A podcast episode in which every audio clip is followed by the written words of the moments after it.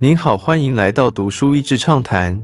读书益智畅谈是一个可以扩大您的世界观，并让您疲倦的眼睛休息的地方。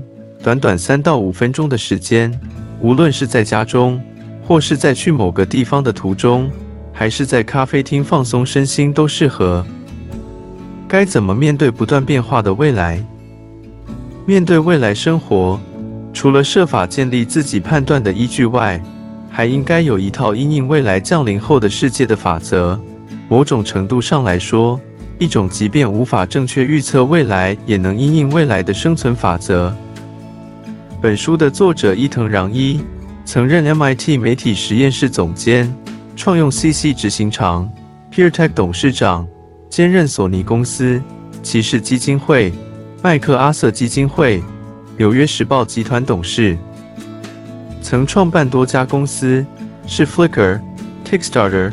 Twitter 等企业的早期投资者，也曾被多本杂志选为网络精英、网络最具影响力等头衔。九个法则带你迎向未来。伊藤穰一在本书中提出了九大法则，建议给读者，以网际网络与摩尔定律这两个影响未来世界发展的关键，对未来生活做出了某种程度的预想之后，根据预想提出了因应面对未来世界的九大法则。当然，这九大法则不用说，都是以现在和未来的社会形态之对比的方式呈现。九大法则如下：一、群体胜过权威，群众力量能改写历史，也能改写未来。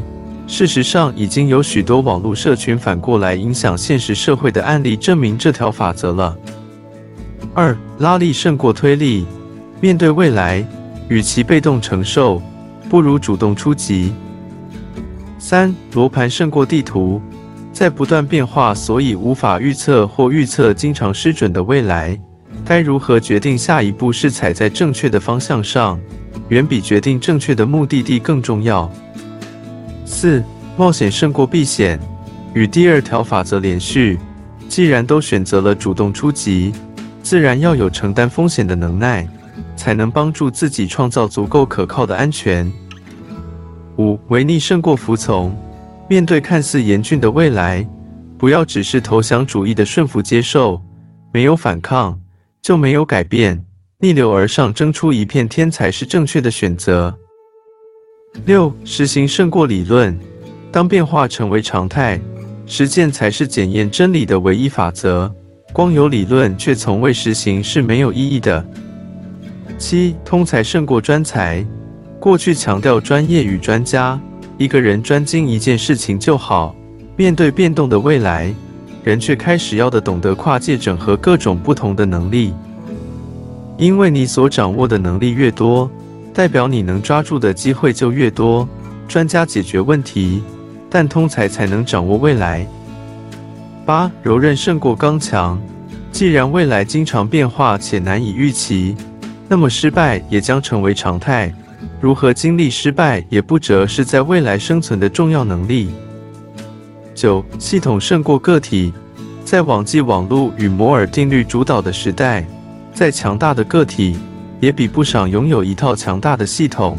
因此，找出自己的伙伴、平台与系统，是降低失败风险，也是提高存活几率的重要行事准则。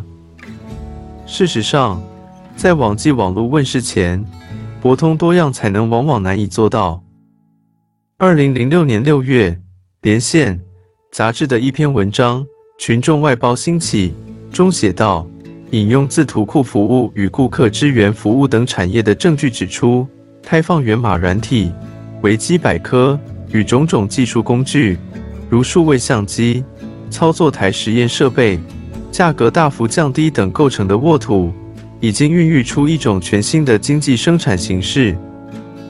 业余爱好者、兼差者、出钱涉猎者，他们的工作突然有了市场，因为聪明的公司发现了利用潜藏在人群中人才的方法。文中如此写道：这类劳力并非总是免费，但成本远低于传统员工。这不是外包，这是群众外包。这个例子其实就直接点出了九个法则的两个：群众之力通才胜专才。这表明了这九个法则其实早已存在，只是作者借本书明确的点出九个法则而已。当然，除了法则以外，作者在书中也以大量的个案介绍了这九大法则在面对复杂变动世界时的帮助。更重要的是，作者希望我们不但能能够以这九大法则在变动的未来安身立命，甚至还能积极主动参与建构世界，塑造出更好的未来。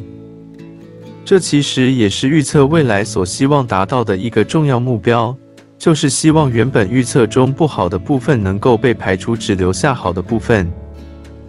负责任的创新需要的不只是速度与效率，也需要聚焦与新技术将造成的整体影响，了解人们、他们的社区与他们和环境间的关联性。今天的内容就到此为止了，十分感谢大家收听《读书益智畅谈》节目。如果对我们的内容感兴趣，欢迎浏览我们的网站 dasheasy 点 net，或是关注我们的粉丝团“读书益智”。也可以分享给您的亲朋好友，欢迎继续关注我们下一期节目，下次见。